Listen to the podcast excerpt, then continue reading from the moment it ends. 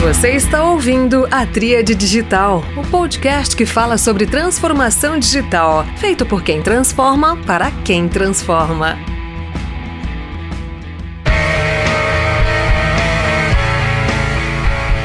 Olá, pessoal.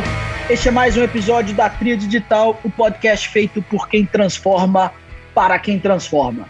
O tema desse episódio é bastante especial porque combina assuntos que eu adoro e que eu milito nessa área há muitos anos. Os temas são tecnologia na área de educação, né, as famosas EdTechs, ou EduTechs, se preferirem, é, a carreira acadêmica, como ter concomitantemente ao trabalho profissional, né, executivo, uma carreira acadêmica e empreendedorismo em tecnologia, como ter um negócio digital, como ter uma oferta digital. Então, para falar dos três temas, eu convidei uma pessoa que eu admiro muito por ser, de alguma forma, aluno dela em diferentes oportunidades ao longo da minha carreira, tanto em tecnologia quanto em projetos, que é a professora Fabiana Bigão. Seja muito bem-vinda, professora Fabiana. Ô, Bruno, prazer é todo meu. Obrigada por ter a oportunidade de falar tudo que eu penso aqui. Eu adoro podcast por conta disso, né? Você pergunta e a gente fala o que pensa. Sensacional, exatamente isso. Aqui, sinta-se em casa, esse espaço é seu, você pode falar destes temas livremente. Bom, e para começar, queria que você contasse o que você está fazendo nesse momento. Né? Você é ao mesmo tempo empreendedora digital, é professora, consultora, então, por favor, atualize a turma que, assim como eu, te acompanhou em alguns momentos. O que, que você está fazendo nesse exato é, semestre, né? Vamos colocar assim, pra, porque esse dinamismo é muito grande. Por favor. Adorei a pergunta. Ou seja, hoje, né, como você está? O que, que você está fazendo? Nem é mais a pergunta o que, que você é, né? Qual que é a sua profissão? É qual, qual função que você está exercendo hoje? É isso mesmo, porque as coisas estão mu mudando demais. Neste momento especificamente, eu continuo sendo professora de educação corporativa, especialmente pela Dom Cabral e pela minha empresa, que é a Vidia, né, que é, é uma edtech eu trato muito de experiências de aprendizagem, continuo sendo professora. Na Dom Cabral, eu atendo com a disciplina de gestão de projetos, que mudou demais a gestão de projetos, né? Antes era algo que ficava bem dentro da caixinha, o líder do projeto com a sua equipe para executar um projeto específico. E, e a gestão de projetos, ela tem ganhado, vamos dizer, um corpo maior, porque é gestão, é informação certa no momento certo para tomada de decisão. Com os métodos ágeis, ela ganhou mais importância. Então, então, é, essa nova gestão de projetos eu abordo muito. E eu atendo nacional na Fundação do Cabral, então é Brasil inteiro para levar a gestão, as dores da gestão e como que a gente pode usar métodos e ferramentas de todos os tipos para solucionar essas dores e também como empreendedora, como você falou, na Vidia, né, que é a minha edtech que eu tenho desde 2017, que tem mudado muito as, a proposta de valor, né, o que, que ela tem oferecido a cada ano em função desse mundo VUCA aí, que todo mundo fala, a gente está mudando o tempo todo. Começamos produzindo muitos cursos, depois a gente passa a oferecer plataforma para B2B e agora a gente oferece não só cursos, plataforma, mas consultoria e experiência de aprendizagem digital, como fazer essa transformação digital na aprendizagem e consultoria em gamificação, criando projetos gamificados para resolver vários problemas relacionados à motivação e engajamento. Falei muito, né? Mas é um tantão de coisa que a gente faz ao mesmo tempo mesmo. Não, sensacional, professora Fabiana. Acho que fica bastante claro que as pegadas né, deste, desse trecho aqui da sua jornada, combinando esses assuntos. Né? Então, é, no recorte aqui, enquanto professora, a questão da educação executiva que nós vamos explorar na sequência, né, será objeto aqui da minha próxima pergunta. A gerência de projetos, que é uma paixão que a gente tem em comum, e aí toda a transformação que a gerência de projetos vem passando, depois nós vamos voltar nesse tema também. E a questão do empreendedorismo digital, pela Vidia, e aí eu imagino que você, é, estando na, na Fundação do Cabral, tem uma perspectiva da educação executiva e enquanto empreendedora tem outra perspectiva, então está vivendo o ecossistema de diferentes ângulos, né? O que torna a experiência ainda mais rica para você e a sua empatia né, com os demais colegas, porque está vivendo desde a empresa estabelecida até a startup insurgente. Bom, agora aprofundando num dos, dos primeiros temas aí, educação corporativa. Eu queria que você desse uma contextualizada na educação executiva nesse momento, né? O desafio de torná-la digital, modelos de negócio. Como é que esse terreno está hoje em dia? Qual é a foto do momento da educação executiva no país? Tá certo, Bruno. Olha, eu vou te dar a minha percepção, mas não só a minha percepção, vou te falar também alguns números. Ah, hoje eu acho que a maturidade ainda é baixa em relação à digitalização da educação corporativa. Eu gosto de usar o termo da educação corporativa porque a educação executiva fica parecendo que é mais para o nível de liderança, né? E a corporativa, na verdade, ela é para todos os níveis. Recentemente eu estava discutindo sobre como que a gente pode estimular um público de indústria para o, uso de EPIs, equipamentos de segurança, ou seja, um público até com nível de escolaridade menor, mas a gente já está tentando levar a educação corporativa, né, digital para esse público, é um público mais difícil, né, também. Enfim, eu gosto de, de usar esse termo educação corporativa que é mais abrangente. Eu acho que a maturidade da digitalização ainda é baixa. A pandemia foi um evento, né, trágico mas no, do ponto de vista de digitalização, ela impulsionou essa digitalização nas organizações. Eu, Fabiana, estou na né, aprendizagem digital, que é o nome que eu gosto de dar, desde 2009 com mil alunos por ano. Mas é claro, eu venho, a minha bagagem é TI, eu sou graduada em TI, ciência da computação, sou mestre em ciência da computação, e o meu público principal do online, desde 2009, era esse público de tecnologia, um público que abraça melhor essa questão do digital e se dá muito bem com isso. Com a pandemia, a digitalização foi para todas as pessoas e eu vi uma, muita resistência no início pelo medo. O medo da mudança, e tinha que mudar mesmo, só que eu vejo que o modelo mental está mudando. Eles perceberam que Claro, todas as formas de entregar educação corporativa, tem a presencial, tem a remota ao vivo, tem a, a aulas gravadas, e eu gosto de misturar isso tudo porque as pessoas são tão diferentes, têm perfis de aprendizado tão diferentes que não adianta a gente escolher só um modelo de aprendizagem para entregar. A gente tem que misturar para pegar o melhor de todos. E aí eu acho que agora as empresas e as pessoas estão vendo, né, que não, não tem só coisas ruins na educação digital, né? Ah, é chato, é tedioso. Não, hoje em dia com a proliferação dos vídeos e até, né, do WhatsApp, essas questões, eu já vi muitos treinamentos serem feitos ah, e construída a experiência de aprendizagem via WhatsApp, né, com vídeos e quiz quizzes e etc. via WhatsApp. Então acho que elas estão mais abertas para perceber que, olha, tem vantagem sim, né? A vantagem é flexibilidade de tempo. Se você está numa aula gravada, você tem flexibilidade de tempo, flexibilidade de local, respeito ao ritmo de cada pessoa. Tem gente que assiste, para, anota e etc. Tem gente que, né, engata primeiro e vai direto. Agora, claro, tem as desvantagens, né, também que são supridas pelo presencial ou pelo remoto ao vivo. Eu falo que todos têm vantagens e desvantagens. Eu acho que o que falta às empresas e a mentalidade das pessoas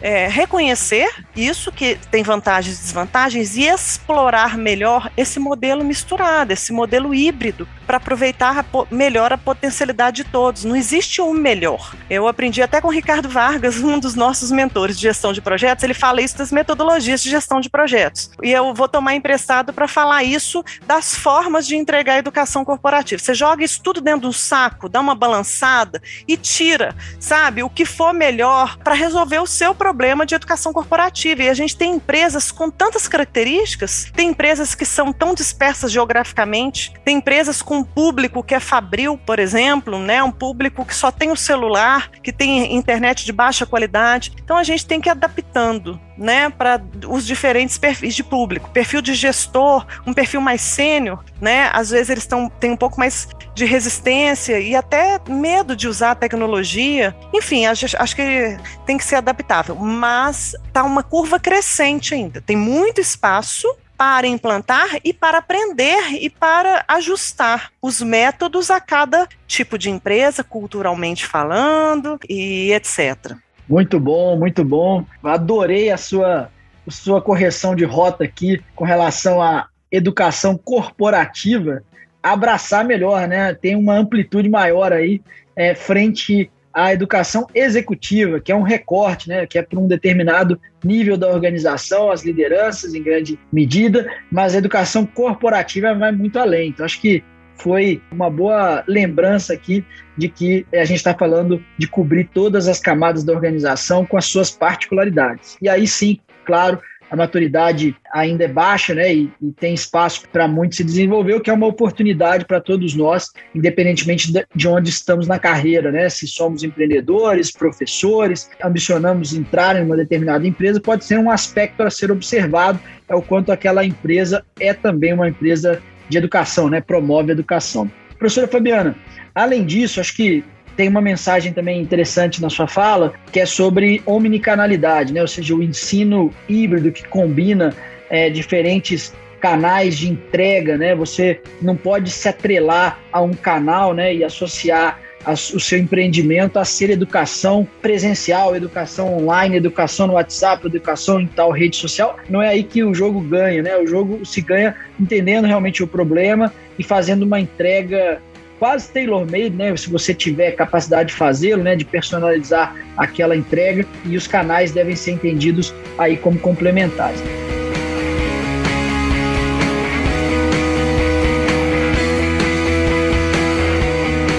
Durante a sua fala, você passou rapidamente sobre o assunto de gerência de projetos, né? agora aprofundando a educação corporativa e elegendo um tema para a gente conversar, que é o da gerência de projetos. Então eu queria que nesse tema você me contasse, você já deu um spoiler aí, né, sobre as variações, os métodos e tal, contasse um pouquinho como é que tá desde a academia, né, na, na, nas universidades que você tem vínculo, o que está sendo demandado do mercado, o que você tem ensinado e depois quando você vai para dentro de alguma empresa, num processo de educação corporativa, como é que isso, isso é cobrado.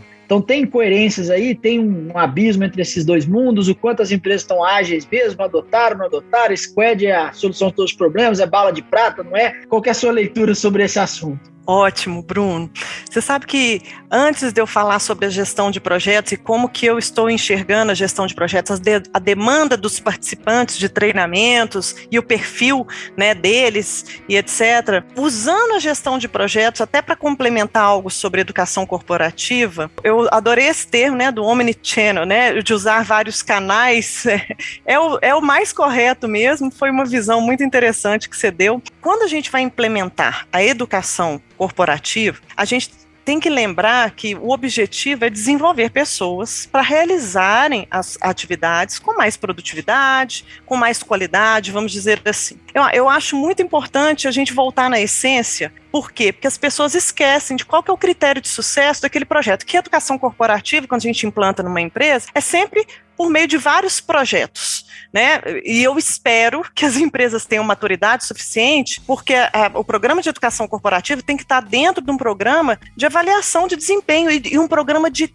desenvolvimento de pessoas. Isso é parte de qualquer líder, de qualquer liderança. Ela tem que desenvolver as pessoas para realizarem melhor as atividades que lhes são atribuídas, dentro ou não de projetos. E toda vez que a gente vai implantar um programa de educação corporativa, ao invés de a gente se apegar no canal, tem que ser assim, tudo e na redução de custos, que inicialmente, infelizmente, as empresas começaram a adotar o online só com cursos gravados para reduzir custos, né, nós temos que pensar no critério de sucesso. Quais são os critérios de sucesso para entregar este projeto de educação corporativa? Então, assim, não se apegar ao canal, né, se apegar à, resolução de problema. O que, que eu vou entregar, de que forma que eu vou entregar para resolver qual problema, para melhorar no final a performance da empresa. Porque a pessoa tem que assistir, ela tem que gostar, ela tem que compreender, ela tem que entender, mudar a, a, a linguagem mas ela tem que conseguir aplicar para, no final das contas, a empresa performar. Senão a pessoa não vai conseguir executar projetos. E olha como é que esse assunto esbarra com o assunto de gestão de projetos. Porque quando a gente fala um pouco de gestão de projetos, e como eu já havia falado antes, ela cresceu um pouco em relação ao olhar deixou de ser dentro da caixinha e, e, agora ela esbarra, né, com outros olhares dentro da organização, inclusive o PMBOK 7 que está saindo do forno agora, que é totalmente diferente dos outros PMBOK. Quando eu falo em PMBOK, só para né, o público saber que é o corpo de conhecimento em gerenciamento de projetos emitido pelo PMI, que é o Project Management Institute. Eu gosto de usar o PMBOK porque queira sim, queira não, é uma das referências principais em gestão de projetos que ainda existe no mundo. Você pega o PMBOK 7, ele não é mais prescritivo. Olha, faça isso agora, depois faça isso, entra isso, agora sai isso. Ele passou para um nível de abstração muito maior e uma das questões que ele aborda é o pensamento sistêmico. Olha que interessante como que a gestão de projetos se tornou mais abrangente. É o que, que eu estou fazendo aqui hoje, né, do ponto de vista de entregar valor com uma equipe X para reduzir riscos, com um grau de qualidade, engajando todas as partes interessadas que estão envolvidas aqui, mas esse pensamento sistêmico é como que isso aqui esbarra com o resto das coisas da empresa. Então hoje eu estou vendo o gerenciamento de projetos com esse olhar. Claro que o meu doutorado me ajudou muito também. Meu doutorado é na área de ciência da informação. A gente está falando de informação, informação certa no tempo certo para tomada de decisão. E eu não esqueço uma frase do Peter Drucker que sempre fala falava, né? Se todas as pessoas da empresa tiverem consciência da informação que está processando, que nós somos trabalhadores da informação, né? Nós somos trabalhadores do conhecimento, trabalhadores intelectuais. E então, se a gente tiver noção consciência da informação que a gente processa, quem nos deve a informação de entrada. E depois que a gente processa a quem a gente deve essa informação, as empresas serão muito mais produtivas. E isso me marcou muito, essa frase dele, né? É clichêzona, assim, mas é verdade. E eu passei a ter esse olhar na gestão de projetos. Mais do que me apegar a métodos, eu acho que os métodos ágeis são bem aplicáveis, apesar dos problemas que existem, né? Mas são muito bem aplicáveis nos projetos que chegam com com pouca informação, né, que a gente de forma iterativa a gente vai entregando valor com um tempo menor e entregar valor, entregar entre aspas produto em funcionamento é a melhor forma de se mostrar que o projeto está gerando valor, né, e está andando, né, está progredindo. Eu acho que eles não são a única forma de gerenciar projetos. Eu acho que eu gosto de misturar as coisas, eu gosto de enxergar esses métodos de gestão de projetos como um grande self-service. Né? Existem vários métodos, cada método ele, ele dá diretrizes. E aí, dependendo do contexto que a sua empresa está, com o grau de maturidade da equipe, grau de senioridade da equipe, o grau de complexidade do projeto e, e o que a empresa dá conta neste contexto histórico, ela seleciona desses métodos que existem no mercado aquelas ações de cada método em pockets. Inclusive o relatório State of Agile fala isso. Hoje os métodos ágeis estão sendo aplicados na grande maioria das empresas do mundo, em pockets. O que, que significa isso? Está fazendo pequenas ações só. Ainda não estão conseguindo pensar e ser ágil, né? Está fazendo pequenas ações do ágil. E ok, se é isso que dá conta hoje para o nível de maturidade, ok. Pensa no futuro que você pode progredir, mas é isso que eu estou vendo. O Ágil é muito jovem, Bruno. Vê 2001 que saiu o Manifesto Ágil, acabou de sair da adolescência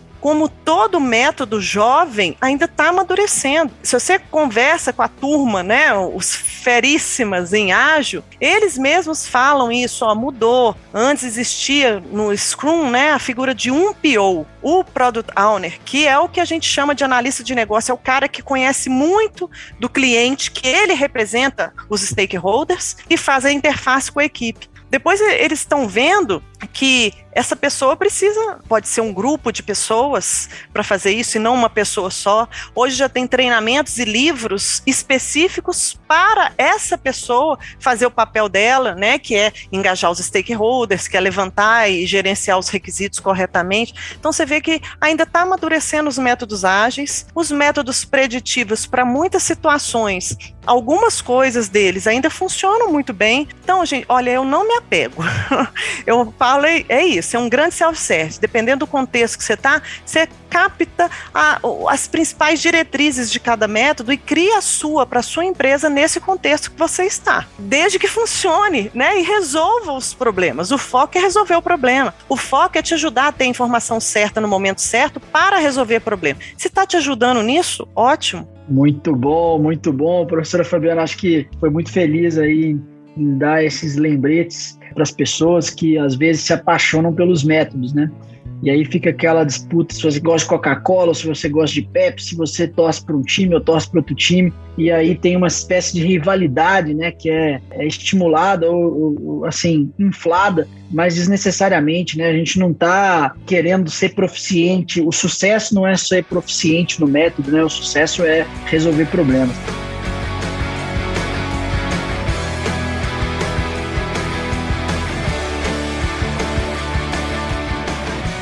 E aí, até nesse ponto, eu pego o gancho para a pergunta seguinte, que é sobre como mensurar né, o resultado da educação corporativa. Você já, em última medida, respondeu essa questão, né, é, quando colocou que claramente o objetivo é, é resolver um problema, entregar um resultado da organização mas eu imagino que até nesse processo de aprovação dos budgets por parte das empresas, né? Ah, vou investir em educação corporativa, vou investir esse recurso aqui, vou estimular esse processo, espera-se um retorno, né? E não necessariamente financeiro, né? Só apenas. Então, o que, que é mais comum a turma é, medir, a turma acompanhar? O que, que é, é o sucesso da educação corporativa? Excelente pergunta.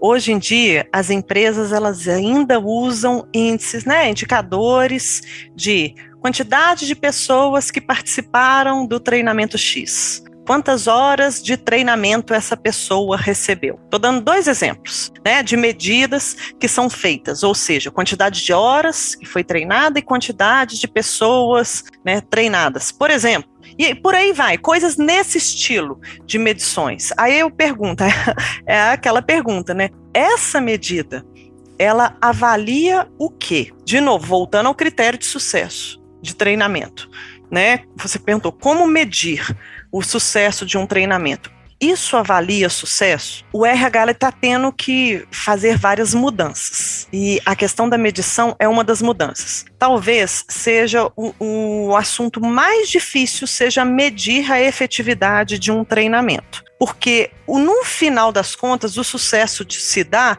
pelo resultado na empresa. Mas pensa comigo, Bruno. Vamos supor que eu esteja dando um treinamento de vendas. Nós, a gente fez um programa super sofisticado para melhorar a qualificação dos vendedores de uma empresa. E depois disso, né? Então, eles gostaram muito, eles realmente aprenderam que houve né, a avaliação, não só a avaliação de reação, mas houve avaliação de aprendizagem. E a gente vê que eles mudaram o comportamento, que eles passaram a se comportar conforme foi explicado lá no treinamento, mas a empresa não deu resultado nenhum.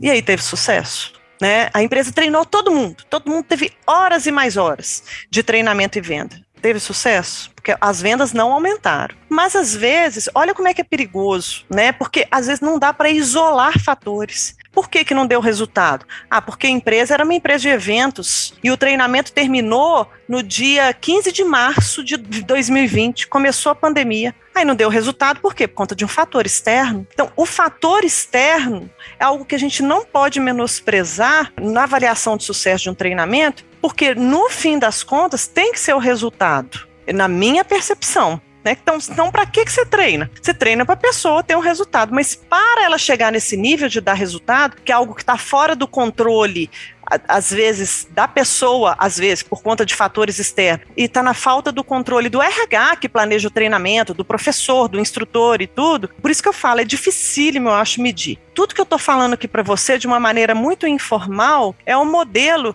do Kirkpatrick, que é esse modelo de avaliação de treinamento que são nessas quatro dimensões. Tá? A primeira dimensão é a avaliação de reação, ou seja, a pessoa tem que ter gostado do treinamento. Se você não gosta, você não acha que foi útil, que foi didático e, e né, que foi completo, que vai fazer diferença na sua vida, você não vai, daí para frente você não vai nem conseguir compreender. Então, primeiro tem essa avaliação de reação, depois é a avaliação de aprendizagem, que são as verificações de aprendizado. Essas duas a gente está muito acostumado no, no, meio corporativo. Percebeu isso? No final dos treinamentos, muitos nas empresas elas fazem avaliação de reação, se gostou ou não, e todo treinamento, muitos, né? Tem empresas que não fazem isso não, mas deveria fazer. A avaliação de aprendizagem. E tem vários níveis da gente verificar a aprendizagem. Se a gente pega, inclusive, a, o método do, do Bloom, a taxonomia de Bloom, por exemplo, que aí eu já estou sendo mais professoral, né? Que a gente fala sobre objetivos objetivos de aprendizagem, a gente pode avaliar se a pessoa apenas lembrou daquilo que foi dito, como a gente pode fazer avaliações mais sofisticadas para verificar se ela consegue fazer uma análise do mundo real com base no que ela aprendeu, ou e aí por diante, vai crescendo o nível até saber se ela pode criar alguma coisa, resolver um problema. Então tem essas duas, reação e aprendizagem, mas depois a pessoa tem que conseguir aplicar na empresa. Aí eu já estou falando de comportamento. A mudança de comportamento, se tiver uma boa gestão, né, aquele líder que acompanhe com a pessoa, ó, você está aqui, eu preciso que você mude para esse comportamento X para você nos dar resultado e vai gerenciando com a pessoa, o líder, o gestor da pessoa consegue verificar essa mudança de comportamento. Ainda é possível. A quarta dimensão é os resultados. Depois que ela mudou o comportamento, deu resultado na empresa? É medir o resultado. É isso que eu te falei que é melindroso, porque o resultado muitas vezes pode estar associado a outros fatores, a fatores externos, pode ter uma correlação né, que é diferente de causalidade. A correlação é, olha, depois que a gente né, aumentou o treinamento de vendas, a empresa começou a, a, ter índices de fechamento de contratos melhores, fechou mais contratos, por exemplo. Pode ter essa correlação positiva que não necessariamente indica uma causalidade, que foi o exemplo da pandemia, um exemplo inverso, né, que teve uma correlação negativa, mas não foi a causalidade, não foi o treinamento que fez reduzir os resultados, foi um fator externo. Você viu que eu abro um, um milhão de parênteses para responder uma pergunta. Você me dá o microfone para eu falar, não tem jeito, eu falo mesmo. E, não, excelente aqui. Eu tô me lembrando do meu mestrado, né, que não tem um parágrafo que eu escrevo na minha dissertação de que não tem que ter uma referência. Acho que você foi referenciando aqui o equivalente, né, citando aqui a, a origem aqui dos métodos de avaliação, os quatro dimensões de avaliação, taxonomia de Bloom. Acho que foi excelente. Eu me vi no meu mestrado assim fundamentando a, a teoria aqui que eu, que eu pretendo colocar, né, só dizendo a, a, a origem. Então, fantástico muito legal essa questão também de não podermos isolar alguns fatores, né? Então temos que ter essa parcimônia aí na hora de avaliar, né? Ter essa, esse cuidado e, é, é, obviamente, mirar os resultados, mas entender que tem outras dimensões que a gente pode considerar também.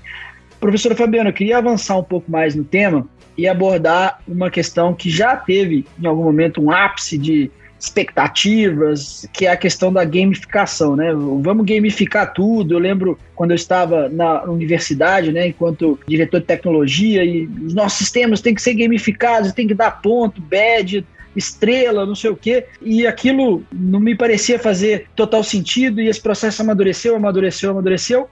E aí eu gostaria de te perguntar em que estágio está efetivamente a gamificação no contexto da educação corporativa. Agora você falou de um tema que é o meu tema, né? Então, senta aí, que lá vem textão, como diz o outro, né? Olha, primeiro eu gostaria um pouco de contextualizar a minha visão da gamificação. Ela é um pouco diferente da visão de como a turma da educação corporativa está atuando. Primeiro, assim, gamificação é diferente de criar jogos. A gamificação, a gente toma emprestados elementos de jogos para promover comportamentos por meio de motivação. Jogos, eles têm alguns elementos, né, que estimulam muito as pessoas, por quê? Porque dão um senso de progresso, dão um senso de competência, dão autonomia, muitas vezes dependendo do jogo, de equipes, dá senso de pertencimento muitos jogos a gente tem o senso de propósito. Tem jogos que você está ali para salvar o mundo, você tem um propósito no final que você tem que atingir. Perceba que isso tudo que eu falei, né, que são os porquês que os jogos são engajadores, não tem nada a ver com elementos de jogos. Isso que eu falei, senso de progressão, senso de competência, senso de realização, o senso de propósito, pertencimento, isso são elementos de motivação que são estudados desde a década de 40, lá vai eu de novo, né? Por Ryan e Dessett, que é Semi-High. Os jogos, eles motivam, eles são legais porque eles eles são desenhados, o design dele é centrado em pessoas e não em funções deixa eu ver o que, que eu, né, como estimular as pessoas, como motivar as pessoas para continuar aqui comigo. Então a gamificação, na minha percepção, é uma ferramenta de gestão de pessoas. Ferramenta que usa elementos de jogos para nos ajudar a estimular, a motivar e engajar pessoas.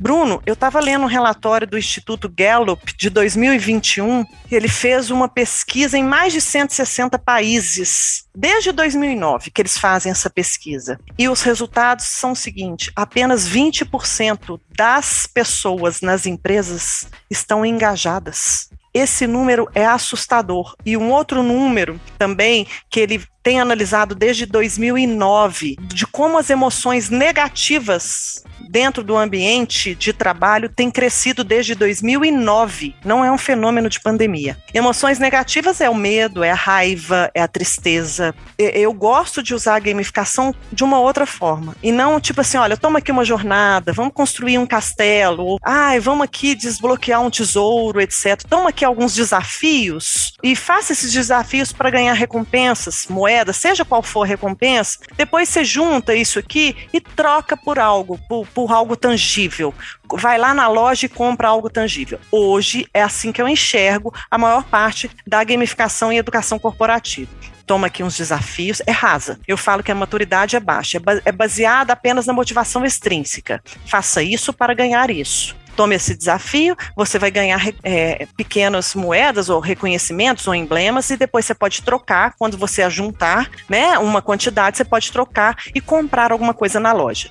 Essa é a minha visão. Pronto, ponto, rasa de como está hoje. Mas as possibilidades do que a gente pode fazer com a gamificação no nível de sofisticação e um nível de maturidade muito maior, porque isso que eu te falei que é como eu estou vendo, eu até estava conversando recentemente com uma gestora do grupo Boticário, que atendi eles por outros motivos, né? Que eles, é, a vice-presidência de operações toda está usando o meu livro de gerenciamento de projetos lá como no projeto Cumbuca deles, e então eu dei uma palestra para eles e tudo, e eu fiquei muito feliz, né? Que é um livro que não se apega a nenhuma metodologia, é um livro que né, fala do essencial da gestão de projetos. Eu fiquei feliz e, e acabei tendo essa interação com o grupo Boticário, que é um, é um grupo bem grande. Nessa ocasião, eu estava conversando com a Sara, que é uma gestora, e eu estava explicando esse meu ponto de vista sobre, sobre gamificação. Ela falou assim: Nossa, Fabiana, engraçado que você está falando isso. E a gente contratou um, uma ferramenta para gamificar alguns comportamentos.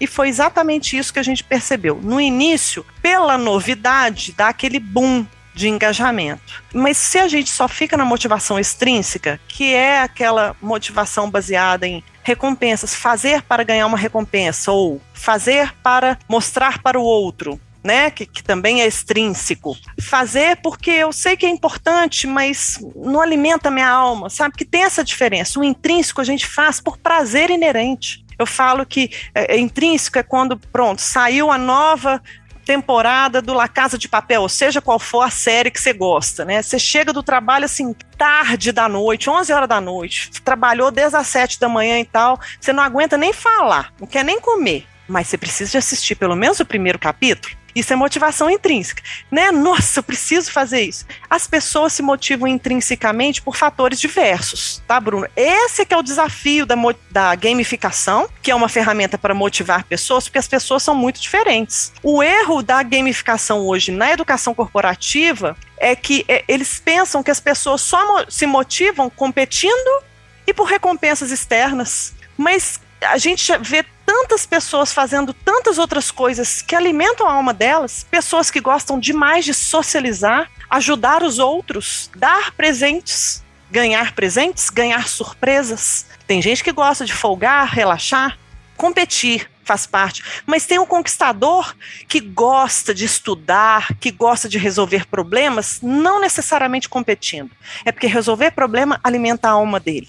Olha o tanto de, de perfil que eu falei aqui agora. Tem gente que se engaja só pela jornada, pela narrativa que está ali na jornada, que tem a ver com propósito.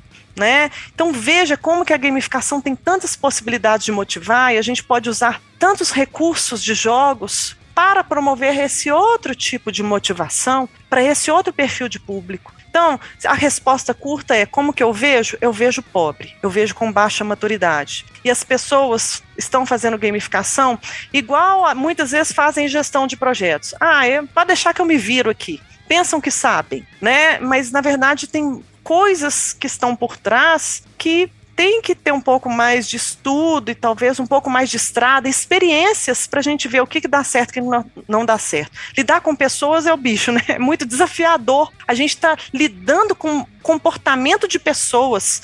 Nossa, gamificação é muito desafiadora. Então eu gosto de pensar sempre em construir algo com alguns elementos, pensando primeiro nas pessoas para depois pensar nas mecânicas. Quem é a persona? O que, que ela gosta? O que, que ela faz? Qual que é a dor? Qual que é o objetivo que eu quero atingir. A gamificação ela tem que entrar nas empresas não porque é legal, e sim porque ela precisa de resolver um problema. Olha de novo, olha como é que a gamificação está tá muito alinhada com gestão de projetos, porque gestão de projetos tem a parte de liderança, tem a parte né, de comportamental. Então a gamificação vem atrelada com a gestão de projetos como mais um elemento que pode ajudar. Então, primeiro eu sempre penso, qual que é a dor? Meu público de educação corporativa, apenas 60% termina os cursos. Apenas 60% consegue aplicar os cursos. É uma dor. Outra dor. Ah, o meu público da minha indústria, o índice de acidentes lá da, da minha indústria está aumentando demais, porque o público não está usando EPI, equipamento. Isso é uma dor.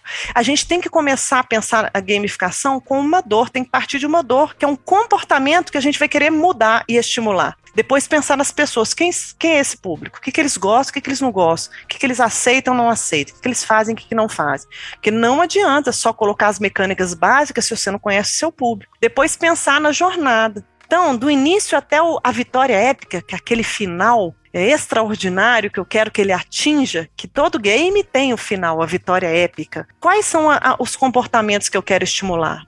Então, olha, tudo o que eu falei agora foi das pessoas. No final é que a gente pensa nas mecânicas. Jó, então são essas motivações, é esse tipo de motivação, é isso que eu quero proporcionar. Então agora vamos ver as mecânicas. E eu gosto muito de pensar na regra do Pareto, sabe, Bruno? O Pareto é aquele lance, né, de 20% das causas são responsáveis por 80% das consequências.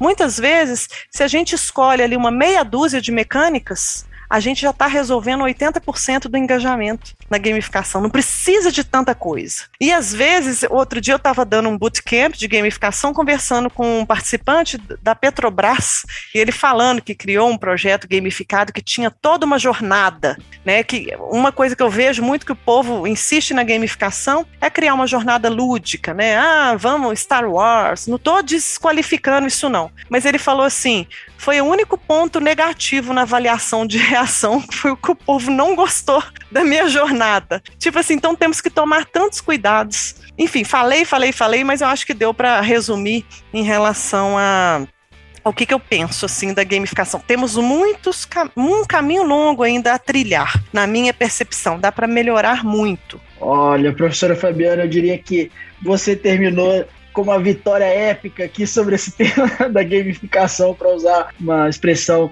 que você colocou e deixou bastante claro que esse tema não se trata de desbloquear tesouros, né? não, não se trata de motivações é, externas e sim de questões muito mais profundas. Eu, eu realmente fiquei muito feliz aqui e estava ouvindo aqui entusiasmado porque você, para mim, separou aí um assunto que já coube muita coisa, seria o equivalente à transformação digital, né? Cada um tem a sua interpretação, cada um fala uma coisa, e acho que gamificação também ficou é, um pouco navegando livremente, e isso deu interpretações equivocadas. acho que você apontou o barco para o lado certo aqui e mostrou a profundidade desse assunto.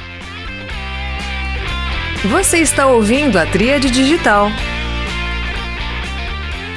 Minha primeira pergunta desse capítulo 2 e capítulo final aqui do podcast é, o que, que você destacaria de principais lições aprendidas dessa sua jornada é, tão vibrante assim e rica, né, com experiências complementares aí? O que, que lições aprendidas para a turma que ambiciona construir uma carreira como a sua deve se preocupar desde os primeiros passos? Ah, nossa, que pergunta legal. Uma coisa que eu aprendi, assim, ao longo da minha carreira, eu fiz tanta coisa e coisas muito diversificadas a gente tem que engolir alguns sapos de vez em quando. E às vezes aquele sapo que a gente engole, ou seja, às vezes fazer um trabalho que não nos dignifica tanto, é, mesmo que seja por um espaço curto de tempo e que às vezes não paga tão bem, aquilo que se aprendeu naquele trabalho, isso aconteceu muito comigo, sabe? Me ajudou demais para trabalhos futuros, aquela experiência. Então, assim, eu tenho esse perfil, eu sou muito do trabalho, sabe?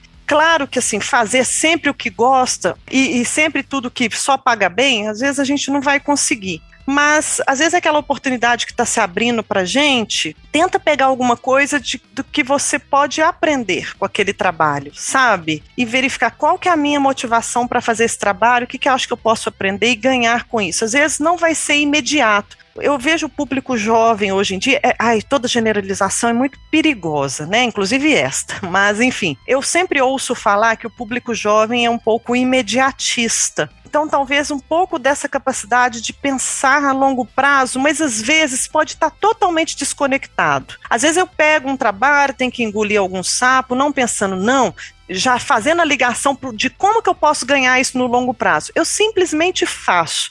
Faço me, com o melhor que eu posso dentro dos recursos que eu tenho hoje. Aquilo ali vai ser uma pedrinha a mais para a minha jornada, para a minha experiência. E quanto mais diversificadas as coisas que a gente vai fazendo, mais inputs a gente tem. O Murilo Gun, que é um moço que fala muito de criatividade, estudou muito de criatividade, ele fala muito dessa questão de ter inputs diferentes, um repertório diferente. Isso é muito bacana ter esse repertório de aprender coisas novas. Então, se abrir para o novo, eu acho muito legal.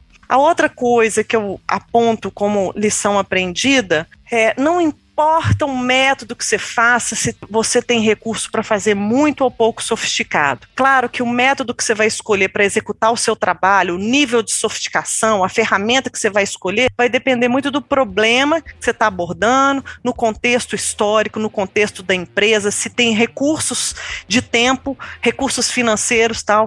Mas pense sempre assim, qual que é o problema que eu preciso resolver aqui? Pensa com esse viés da informação, sabe? Como que a informação vai fluir para eu resolver esse problema aqui? Do que, que eu preciso de fazer para resolver esse problema? Pensa num nível de abstração mais alto, sabe? Da resolução do problema. Nossa, isso tá difícil demais achar profissional que sabe, bate no peito e chuta pro gol. Tipo assim, deixa comigo. É, eu tenho, como empreendedora, como gestora, né, eu percebo um pouco isso. Às vezes a gente delega para as pessoas e a gente tem que voltar para verificar a qualidade com um nível de é, frequência que não precisava, porque isso é desperdício, sabe? Tentar fazer certo da primeira vez para resolver o problema do outro, sabe? Ter esse foco, o foco de colaborar para o objetivo comum. Você não precisa ser amigo para colaborar com o outro, vocês só precisam de ter um objetivo comum. Eu acho que essa é uma lição aprendida muito importante que te destaca na carreira. O foco de resolver. Ah, vou pegar essa pessoa aqui, que essa pessoa eu sei que ela vai resolver. E eu vou falar uma outra coisa que me ajudou muito, é, mas que nem não serve para todo mundo. Aí eu tô falando uma coisa muito pessoal. Nunca imaginava que o meu background de ciência da computação, eu exerci muito pouco a parte da ciência da computação, mas me deu uma boa capacidade de pensar logicamente.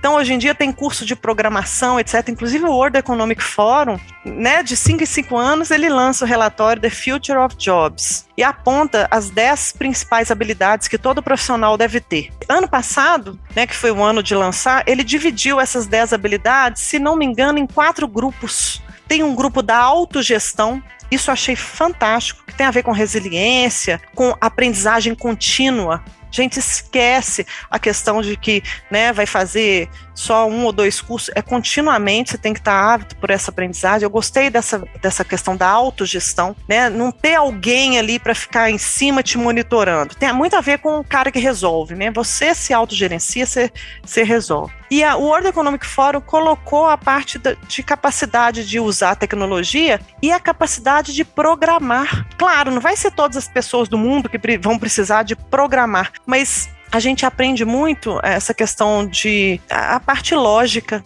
pensar racionalmente. Isso foi algo que me ajudou muito. E por fim, claro, né, os soft skills, gente, não tem jeito saber como que você funciona na pressão ou não, ou seja, a tal da inteligência emocional, que acho que a gente até o fim da vida a gente tem que está sempre exercendo e aprendendo e aprimorando, eu não estou falando que eu tenho, não, estou falando que, que eu, a minha lição aprendida, o que, que eu acho que é importante. Às vezes, né, a nossa inteligência emocional é menos um, né? Mas ah, isso é muito importante. A parte da comunicação, gente, é clichê, mas, gente, é verdade. O brasileiro é muito relacional. Se você pergunta para o brasileiro, isso já foi pesquisas antigas, você prefere trabalhar com uma pessoa de alta performance, que performa bem, ou uma pessoa que se, relaciona melhor. As pessoas vão preferir uma pessoa que relaciona bem. Então, a comunicação no, no, âmbito global dela, de saber se relacionar com as pessoas, né, o relacionamento interpessoal é, é muito importante. Influência. No World Economic Forum também tem a influência. Influência também é, é tão abstrato, né, tão amplo tem a ver com liderança, tem a ver com negociação, esbarra aí na inteligência emocional, em tudo que eu falei. Falei muito, né? Ou seja, nossa, Fabiana, às vezes dá até falta de ar, dá. A gente tem que se policiar para não dar falta de ar. Vira e mexe, eu tenho falta de ar, né? Porque a gente uhum. nunca tá pronto né? Então, mas assim, anualmente faz o seu projeto de vida, prioriza, aí usa a gestão de projetos, pensa em tudo que você quer naquele ano, vê se cabe dentro daquele ano com os recursos que você tem, prioriza e vai fazendo que de pouquinho em pouquinho a gente vai conquistando as coisas. Excepcional, professora Fabiana, todos os pontos muito valiosos, né? Essa história de engolir sapos, acho que tem que ser muito lembrada, porque o mercado está nesse momento é, com muita demanda por profissionais, sobretudo de tecnologia ou da nova economia, né? E as pessoas estão é, perdendo essa capacidade de engolir sapos porque estão sempre dando o próximo passo rápido demais, porque querem surfar todas as ondas e tal.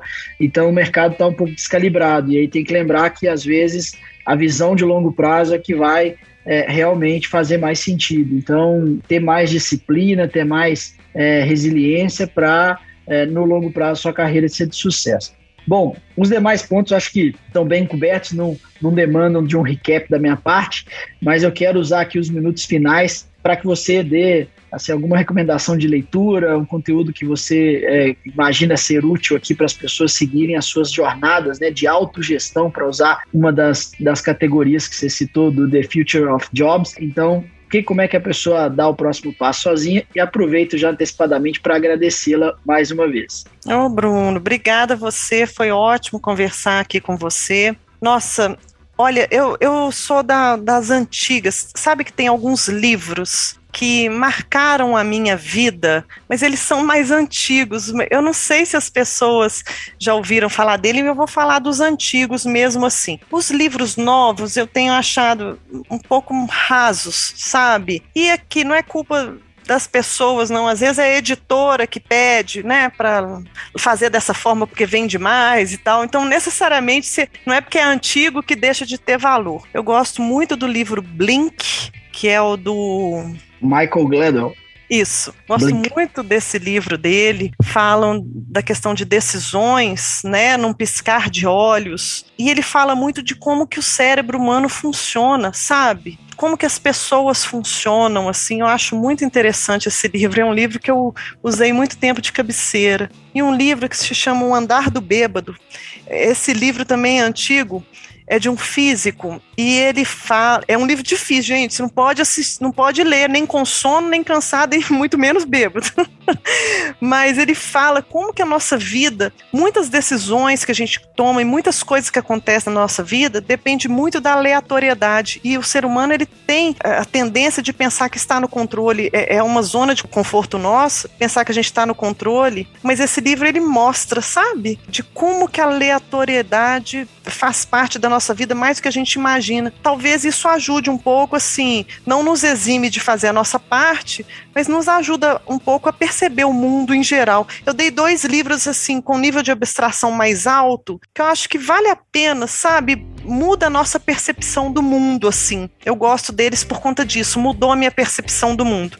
Por isso que eu vou indicar esses livros. E, por fim, um livrinho gostosinho, que também não é tão novo, não, que é o Motivação 3.0 do Daniel Pink.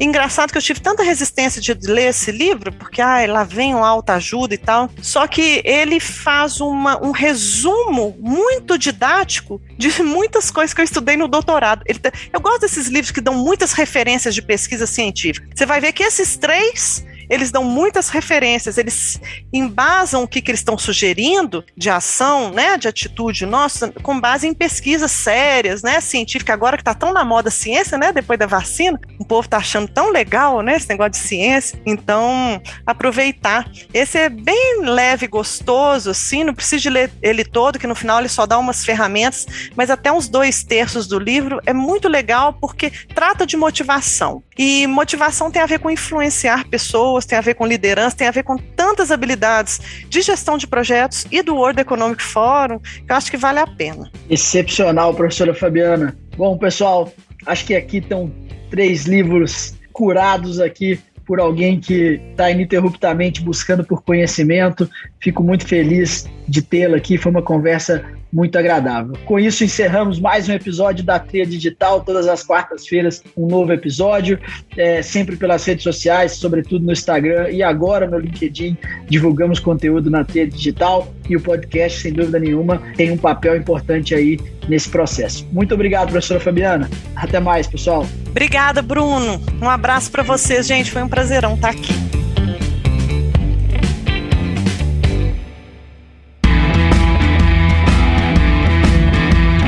Você ouviu a Tríade Digital. Transformação digital para quem transforma. Assine o podcast no seu agregador favorito e acompanhe no Instagram no arroba tríade.digital para ficar por dentro das novidades. Até o próximo episódio.